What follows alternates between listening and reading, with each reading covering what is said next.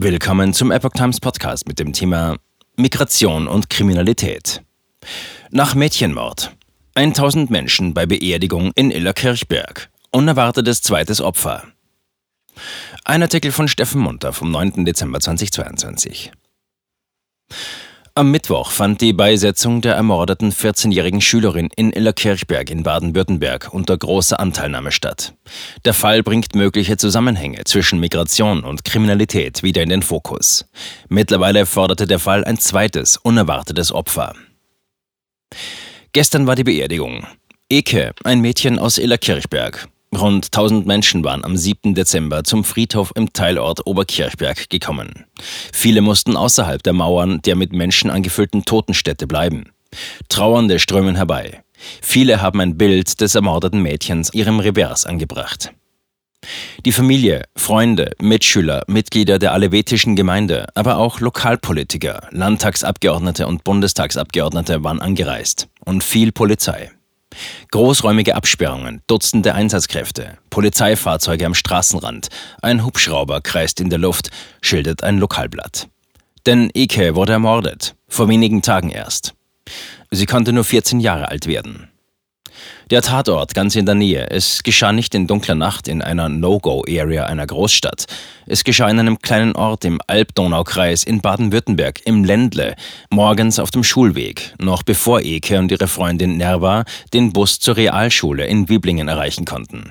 Ihr Weg führte sie vorher an einer Asylunterkunft vorbei. Aus dieser kam der Täter und in diese flüchtete er nach der Tat zurück. Ein Mann, 27, aus Eritrea mit Aufenthaltserlaubnis. Derzeit liegt er im Justizvollzugskrankenhaus, erholt sich von seinen Verletzungen, die er sich bei der Tat selbst zugezogen hatte. Ein psychiatrisches Gutachten soll seine Schuldfähigkeit prüfen.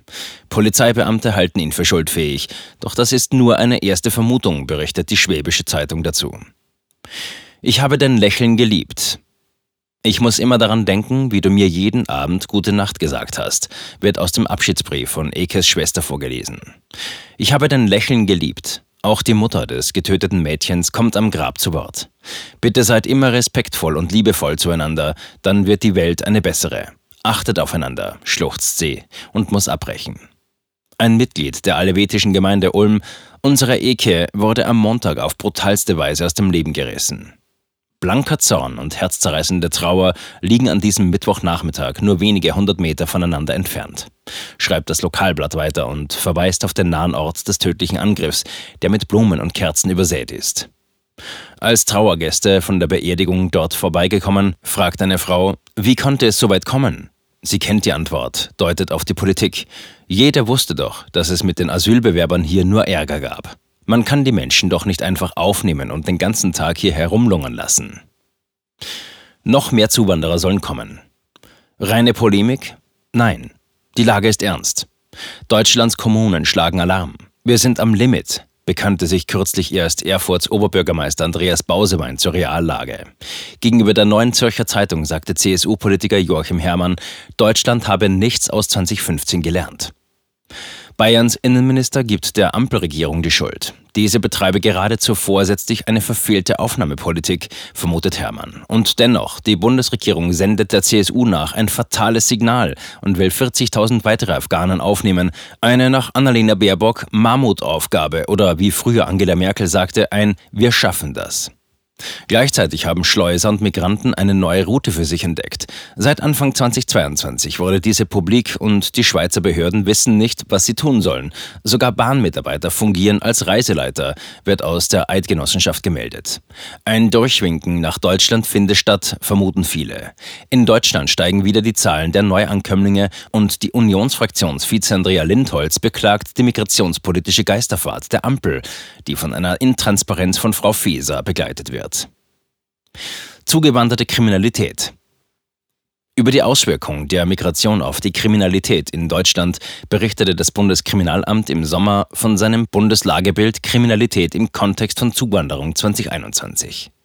Betrachtet man die Zahlen des BKA, kamen mit den Menschen jedoch auch gleichzeitig Kriminalitätsprobleme mit nach Deutschland. Besonders kriminell engagiert scheinen laut Polizeistatistik junge Männer im Alter von 18 bis 30 Jahren zu sein. Zudem gilt ein Drittel der tatverdächtigen Zuwanderer als Mehrfachtäter. Dabei sehe das BKA vor allem Syrien, Afghanistan und den Irak als problematische Herkunftsländer bezüglich der Kriminalität an, berichtet der Fokus. Auch wenn das BKA demnach Eritrea, das Herkunftsland des Tatverdächtigen von Ella Kirchberg, nicht gesondert betrachte, zähle das zur Hälfte muslimische Land hierzulande dennoch seit Jahren zu den Hauptherkunftsländern bei Asylanträgen. Sozialistisches Leben in Eritrea. Weiter heißt es im Bericht, dass die Menschen in Eritrea staatlich stark unterstützt würden.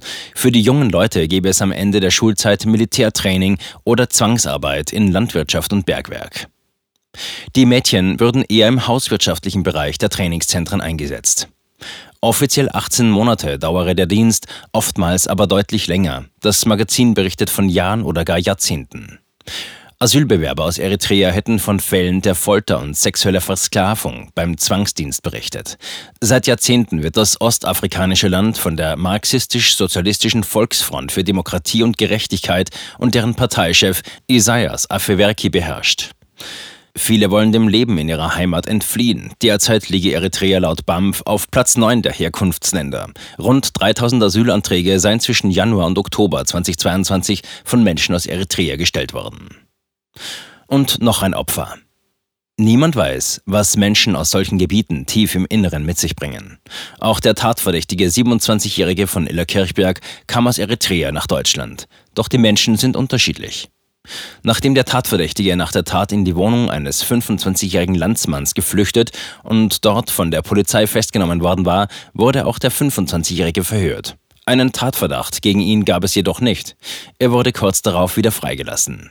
Nun berichtet die Berliner Zeitung, dass sich der Mann umgebracht habe. Er sei am Mittwoch, dem Tag der Beerdigung des Mädchens, vor einen Güterzug gesprungen.